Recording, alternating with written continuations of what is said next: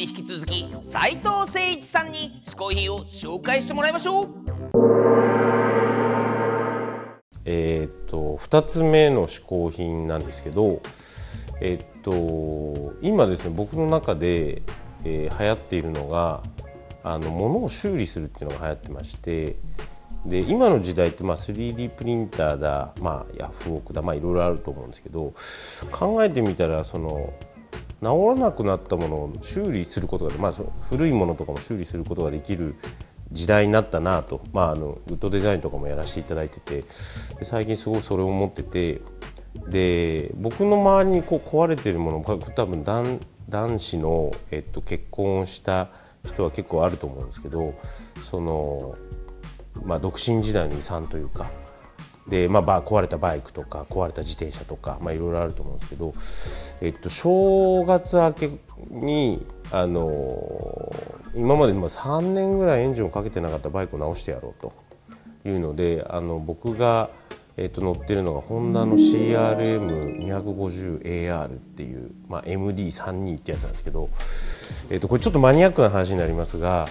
えっと、全然もうパーツがないんですね。で、えっとまあ、僕ホンダの仕事もさせていただいててずっとパーツを出してくれパーツを出してくれって言ってるんですけど、まあ、そのそれ自体が1998年に最後出た、えっと、2ストロークエンジンのホンダの最終形ででこれね多分見てる方分かんないと思うんですけどちょっと興奮して話すとですね、えっと、AR バルブっていうあのその2ストのエンジンのあのちょっとこう太ったナスみたいなこうなんまあなんて排気っていうまあチャンバーっていうんですけどそれがあるもので比較的こうエンジン音が高いやつなんですけどでそれがですねあの吹き上がらなくなったんですよ。吹き上がらないっていうのはこうアクセルをこう回しても普通はバーンってなるんですけどバーンみたいな。でそれをまあ直してやろうと思って正月明けえっとまあ、オーバーホールって言って、まあ、カメラでもオーバーホールって言うんですけど一回ばらして全部きれいにしてもう一回組み立て直すと、えっと、いうことをやってですね、えっと、見事あの、まあ、その吹き上がらない原因を追求したんですね。これまああの全然伝わらないと思うんですけどその追求するのがめちゃめちゃ大変でで結局ヤフオクであの全体的にこうパーツをいろいろ探してですね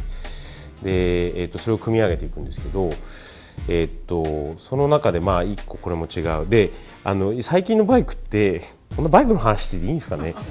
あの最近のバイクって、えー、と排気そのエンジンで動くやつだけではなくて結構電子部品も多いんですね。でその電子部品もあるもんだからこうテスターとかですね。まあ、ライゾマンもよくこうモーター使ったりとか、まあ、いろいろやるんですけどそのテスターでここに電流が12ボルト流れてるかなみたいなことをやりながら最終的にその12ボルトで回るはずのモーターこのさっき言った AR バルブっていうのをこう、まあ、分かんないかなここのこうなるんですよ。それすごく2ストロークエンジンなのにめちゃめちゃ、えっと燃費がいいんですよ。でそれが回ってないってことが分かって結局まあそこのモーターが焼き付いてたってことで、えー、と直して自分的にはすっきりしたんですけどなんかこう悲しいのが、まあ、それ完成してしまうとなんかちょっと虚しくなるというか毎週末こうやることがなくなってしまうというかっていうので、えー、と実はその不動車が僕の中3台ありまして。まあ、1台ホンダが終わりまして次スズキこれが今スズキに取り組んでいるところですけどもう一つあのオーストリアの KTM っていうあの全部オフロードなんですけど、えっとまあ、それ KTM っていうのをまたちょっとあの直そうと思っているんですが、えっと、それはですね独身時代のこの遺産でめちゃめちゃお金をかけて軽くするじゃないですか例えばアルミパーツとか、まあ、カーボンとかでものすごいお金をかけて安あの軽くしたのに僕がどんどん太っていくっていう現象で結局プラス5キロっていうので。あの最終的にはま重くなってしまったバイクなんですけど、まあ、何を言いたいかというと今の時代も修理ができる時代になったのでぜひね皆さんのものを大事にしてでいろんなものを、まあ、そのヤフオクで本当ネジ1本から売ってるんで、まあ、ヤフオクじゃなくて最近メルカリとかもいろいろありますけど、えっと、そういうもので直したり 3D プリンターも結局いろんなところにありますけどあんまり稼働してるのを見たことないので、まあ、そういうのも活用してあのできるだけね物を大事に、えー、と使っていくとっていう、まあ、その全体的なところで嗜好品ということでございました。ありがとうございます。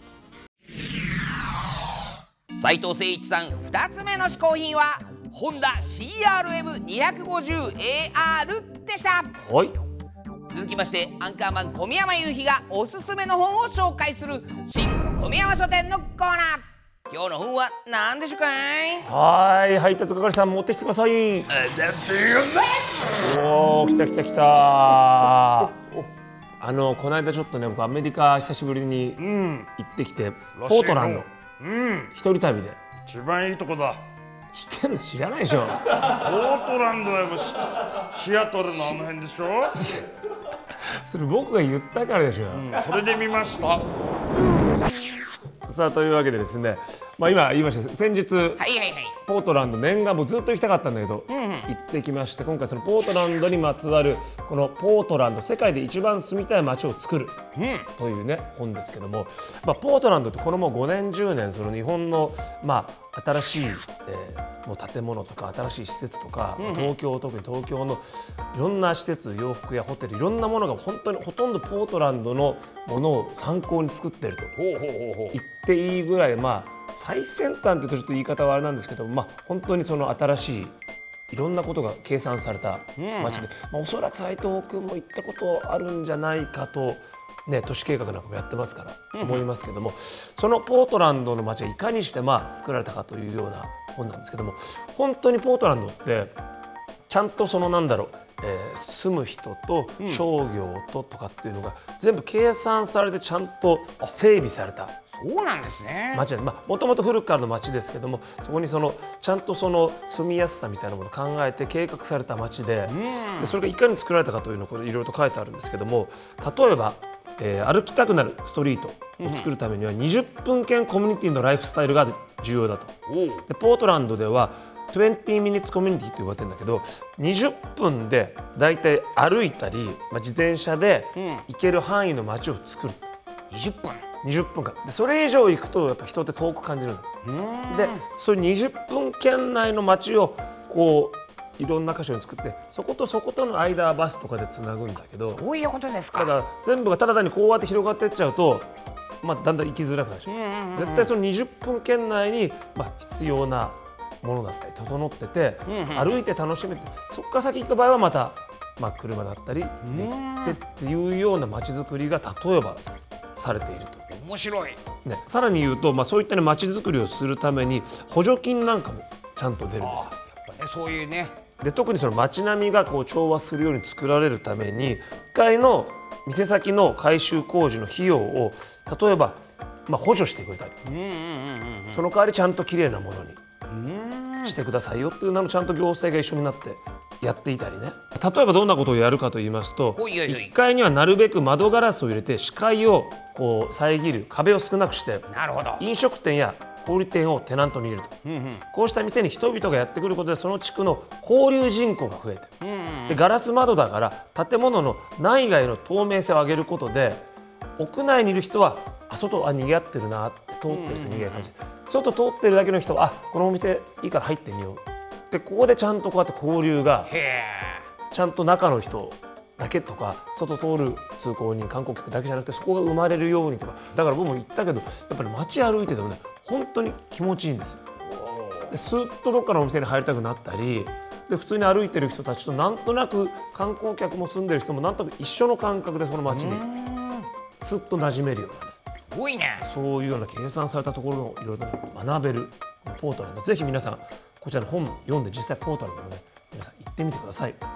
というわけでこの本は Amazon で買うことができます。Amazon へのリンクは嗜好品 TV から飛ばしておきます。ちょっとね今回はライゾマの斉藤君が見ている可能性がありますから、ちょっとうちのさんかっこよく出してほしいんだよね。もう今一番イケてるわけですから、うちのチームはどのくらいかっこよくこれ出てくるかテロップねプレッシャー与えてますけど。さあライゾマにも負けないぐらいかっこよく出てくるか？450HN.TV450HN.TV どうですか？斉藤さん。番組の感想は SNS などにどんどん書き込んでくださいね。以上新小宮山書店のコーナーでした毎回ゲストを日本古来の嗜好品こけしにしてしまうというこけしマシーンのコーナーですけども本日のゲストライゾマのね斉藤くんこけしになるんでしょうかね。さあこけしマシーンスタート。斉藤誠一さんどんなこけしになるのか。お